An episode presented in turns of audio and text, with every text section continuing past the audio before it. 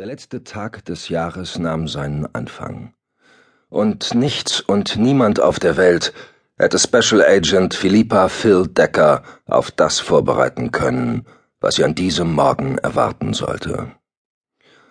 Noch wirkte die Agentin entspannt, als sie am Tatort eintraf. Dafür, dass es Mitternacht war und ihr eine Spätschicht in den Knochen steckte, sah sie erstaunlich frisch aus. Das Haar makellos frisiert und im Gesicht kaum eine Spur von Müdigkeit auszumachen. Sie parkte ihren weißen Porsche Carrera 911 auf dem Stellplatz des Fairmont, einem unscheinbaren Hotel unweit des East Rivers. Den Rest des Weges legte sie zu Fuß zurück. Unter ihren gefütterten Boots knirschte Neuschnee. Am späten Abend hatte es in New York zu schneien begonnen, inzwischen fielen die Flocken immer dichter. Am Vordereingang des Hotels war eine Ansammlung Lichterketten von Weihnachten übrig geblieben. Decker steuerte darauf zu und schob eine Drehtür aus Glas auf. Dahinter umfing sie im Foyer ein Schwall warmer Luft. Am Empfangstresen stand ein älterer Portier mit ungepflegten Haaren und schweren Augenlidern. Decker erwartete, dass er sie fragte, ob er ihr helfen könne aber der Mann glotzte die Besucherin nur lethargisch an und ließ sie passieren. Die Agentin spürte seinen Blick noch, als sie die ausgetretenen Stufen zum ersten Stockwerk hinaufging. Ihren Informationen nach war dort ein Doppelmord verübt worden. Was sie nicht wusste, war, weshalb Detective Brandenburg sie im HQ angerufen und ausdrücklich sie und niemand sonst zu dem Tatort gebeten hatte. Und zwar unter Umgehung des Dienstweges. Eigentlich hätte er zuerst Rücksprache mit ihrem Vorgesetzten halten und ihn von der Sachlage in Kenntnis setzen müssen. Davon abgesehen fiel die Aufklärung von gewöhnlichen Mordfällen in den Zuständigkeitsbereich der New Yorker Mordkommission und keinesfalls in den des G-Teams.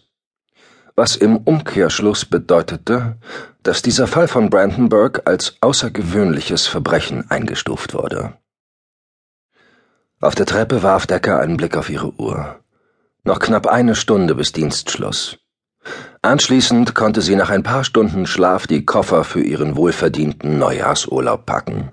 Den Jahreswechsel plante sie in einem Luxushotel in Connecticut mit ihrer überaus charmanten Neueroberung Travis Bennett zu verbringen.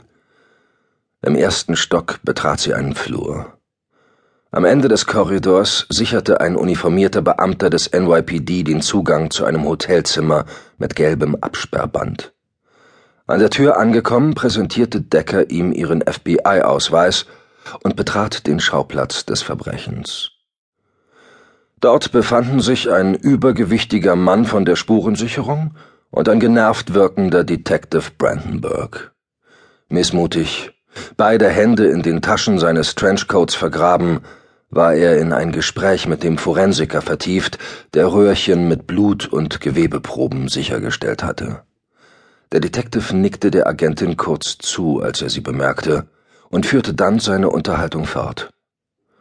Decker blieb stehen und sah sich ein wenig um. Das Bett war unbenutzt. Am Fußende lag ein Mann rücklings auf dem Fußboden, etwa Mitte dreißig, trug einen dunklen Anzug, das Jackett geöffnet. Das Hemd klebte auf seiner Brust. In Höhe des Herzens durchtränkte es ein dunkler Blutfleck. Auf der anderen Bettseite konnte die Agentin eine zweite Leiche ausmachen. Die einer Frau. Sie lag mit dem Bauch auf dem Boden, das Gesicht zur Seite gedreht. Schlanke Statur, beinahe grazil hatte modisch frisiertes rotes Haar und spielte altersmäßig ungefähr in der gleichen Liga wie ihr toter Begleiter. Die Unbekannte trug eine eher schlichte Bluse, der Rock war ein wenig hochgerutscht. Unter ihrem Körper hatte sich eine rote Blutlache ausgebreitet. Nirgendwo Anzeichen eines Kampfes, der den Morden vorausgegangen sein könnte. Special Agent Decker, riss Brandenburg sie aus den Gedanken. Schön, Sie zu sehen. Sie wirken ein wenig unkonzentriert, wenn mir die Feststellung gestattet ist.